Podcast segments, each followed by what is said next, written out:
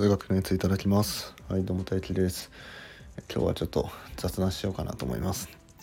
えー、あの最近タイトルの通り最近ハマってることなんですけどあの私がですねその何かにはまるとね、まあ、ずっと集中してそれやっちゃうっていう、まあ、癖が癖というか、まあ、そういう体質というか性質というかなんだろうな。まあそういう性分なんですよ。うん、だからあれなんですよね。その、まあ、スタイフの投稿をねこれがね、まあ、ちょっとおろそかになっちゃってたんですよね。うん、じゃあその間にじゃあ俺が何にハマってたのか何に熱中してたのかそれちょっと話そうと思います。うん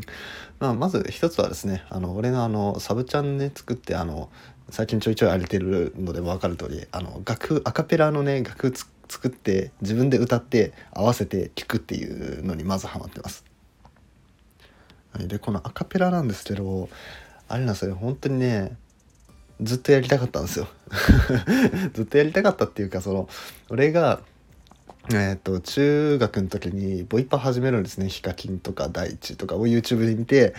ボイパ始めるんですよ。で中学2年の時からなんでもう多分8年くらい前とかですよね。うん。そんくらい前、うん、に始めてでまあブツブツブツブツやってたんですよ、うん、でそれで、まあ、ヒカキンとか大地とかを見るのと同時にやっぱアカペラにもたどり着くわけですよボイパーの動画を見てると。それで、すげえアカペラやりたいなって当時思ってたんです。で、なんか周りの友達にアカペラやんないみたいなこと言ったけど、でも音楽の知識がまるでないんで、その時はね まるでなかったんで、もう何もできず終了しちゃったんですけど。うん。そっから、まあいろいろあって、で、まあなんか、ね、大学入ってからあのギター買ったんですよ。アコギを買って。でそれでなんかコードの話とかねいろいろね覚えたんですよ。うん、でそれがあって、えー、本当に1ヶ月2ヶ月前1ヶ月前くらいか、うん、にあの YouTube でちょっとその時の懐かしい動画見ようと。その8年前くらいのあのボイパの懐かしい動画見ようと思って見たんですよね。そしたらうわカペラしてえなってなりまして。うん、で、えーと、今はですね、まあ、そのギターで培ったコードのねあの知識があるんでもしかしたら調べてやればできるんじゃないかってことで調べてみたんですね。めちゃめちゃ簡単でしたね。コードのこと分かってたらめちゃめちゃ簡単にアカペラの楽譜書けるってことがあって。うん、でなんかミューズスコアっていうその、えー、無料の楽譜サイトがあってそれで書けるという。あじゃあもうこれやるしかねえじゃんって思ってもうこれやるしかねえってなってまあ適当にねこういろいろコードとかでいろいろ音程打ち込んでで自分で歌ってみるっていうのをやってたんですよ。うん、なんでこれある意味8年前にやりたかったことをまあ、一人でね その仲間はいないんですけどもう完全に一人でその多重録音してるんで、うんえー、グループではないんですけど、まあ、一人でそのアカペラをやるっていうのをね達成できたということですね。まあよかったらまあ誰かねあの一緒に歌ってくれるっていう人がいればまあそういうのもありかなって思うんですけどまあでも今のところねそういう人がいないんで、うんまあ、一人でやってますけど、うんまあ、そんな感じで、まあ、最近はアカペラの楽譜を自分で作って自分で歌って、えー、この全部合成してっていうのにハマってるよということでした。はい、で、えっと、もう一つハマってるのがですねありましてそれがあのクリプトスペルズっていう、まあ、ゲームなんですけど、まあ、これクリプトっていうのが入ってるのから分かる通りこれ暗号資産のねあの仮想通貨関連のゲームなんですね。あの NFT ゲームっていうのでその、まあ、普通ゲームって、まあ、プレイしたら、まあ、それで終了なんですけどその NFT ゲームっていうのはそのゲーム内で例えばなんか育成したえー、キャラクターとか、まあ、そういうものを、まあ、売買できるんですね実際のその、実際のお金というかイーサリアムでイーサリアムとかその、えー、ゲーム内の通貨で取引するんですけど、まあ、要は売買ができると。うん。でまあ、それがそのブロックチェーンっていうねその技術の上に成り立ってると。でこの仮想通貨関連に関してもね最近ちょっとハマって調べてますね、うん、なんかちょっとビットコインね5000円とか1万円くらい買ってみたりとかねイーサリアムも買ってみたりとか。でウォレットに送金してみたりとか、まあ、こういうのってまあ、とりあえずやってみるっていうことがね経験してみるっていうことが大事だと思うんで、まあ、たまたまねビットコインが買ったやつがねあのシグネチャーバンクじゃない、えーと、シリコンバレーバンクがその破綻した時に買ってその時で1ビットコイン270万くらいになってた時に買ってそれが今370万くらいに増えてるんでまあ含み益が出てるたまたまですね。たまたま出てるんですけど、うん、まあそんな感じで、まあ、ビットコインとかイーサリアムとか、まあ、そういうものにも手出してったりして。でまあそれ関連であじゃあゲームもやってみようと NFT ゲームそういうのがあることは知ってたんですけどプレイはしてなかったんですねあのアクシーとか、えー、なんかステップンとか、うん、話題になってたじゃないですか。うんまあ、だけどまあなんか、うんまあ、手軽にスマホでプレイできるようなのがいいなと、まあ、それでまあ日本発の方がね、まあ、日本語対応もしてるだろうしいいだろうなっていうので、まあ、調べてみたらえっ、ー、とまあクリプトスペルズっていうものがあって。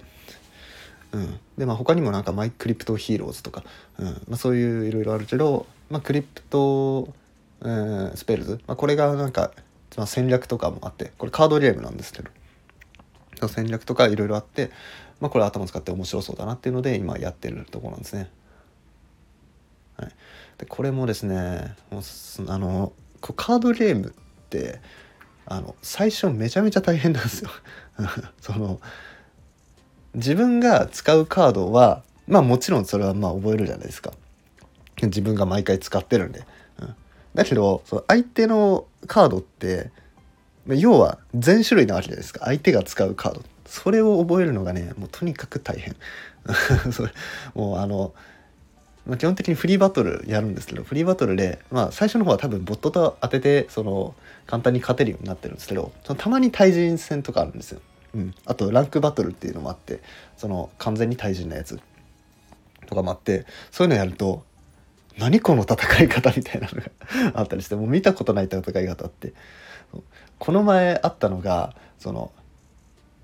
まあ、カードゲームのその山札って、まあ、ゼロになったら負けなんですよ。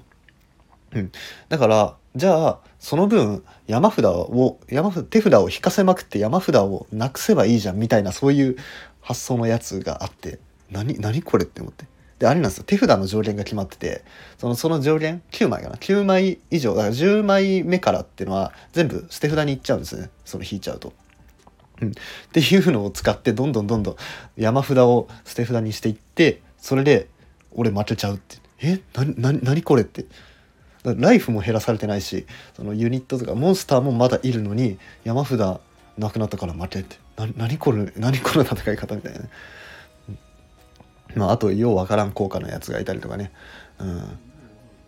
あとあれなんですクリプトスペルズ良くないなって思うのがその相手が何か効果した時効果を発揮した時にそのそれのね説明文がねちょっとしか出てこないですよ。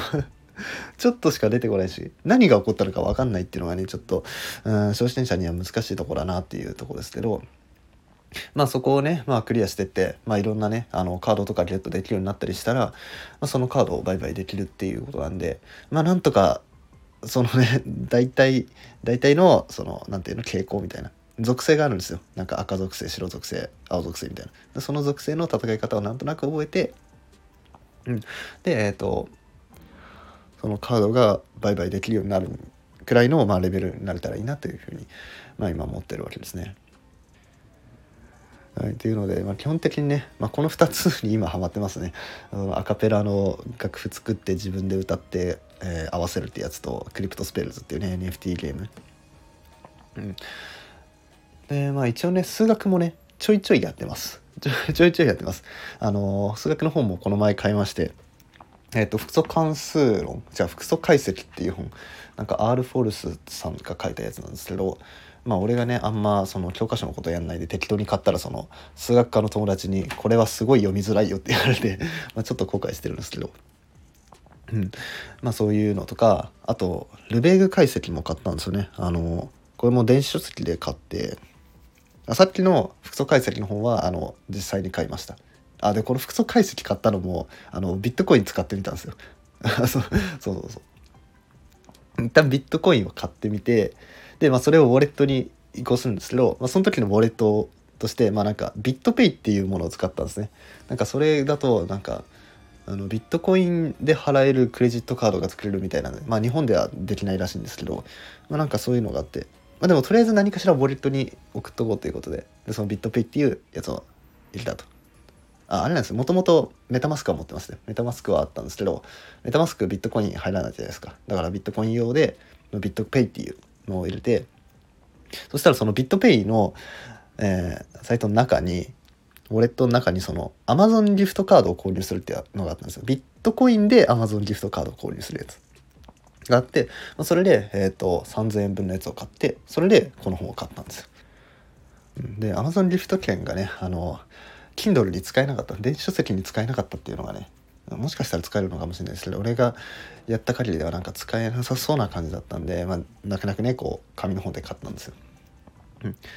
でもう一つがそのルベーグの話 ルベーグ積分も電子書籍で買って、えー、Kindle で読もうと思ったんですけどあの Kindle ペーパーホワイト、まあ、Kindle の端末あるんですよ本読む用の。これじゃ読めねえってなってそう買ってから気づいたんですね。買って この Kindle で読もうって思って Kindle 開いてやってみたらこのこの端末では開けませんってなって。おマジかよ。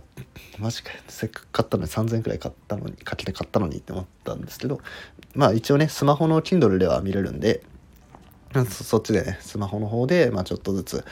まあ読んでいこうかなと。うん。まあでもねスマホで本読むのはねちょっと目がね結構疲れるんですよ。うん。マジでペーパーホワイト Kindle ペーパーホワイトのその光？これこれをこっちを長時間見るのはめちゃめちゃ楽なんですけどスマホを長時間見るっていうのはねちょっとあんま良くないんでうんまあちょっと後悔だな。これは後悔だなって感じで。うん。まあちょっとね後悔が残るような買い物2つ2つの買い物だったんですけど。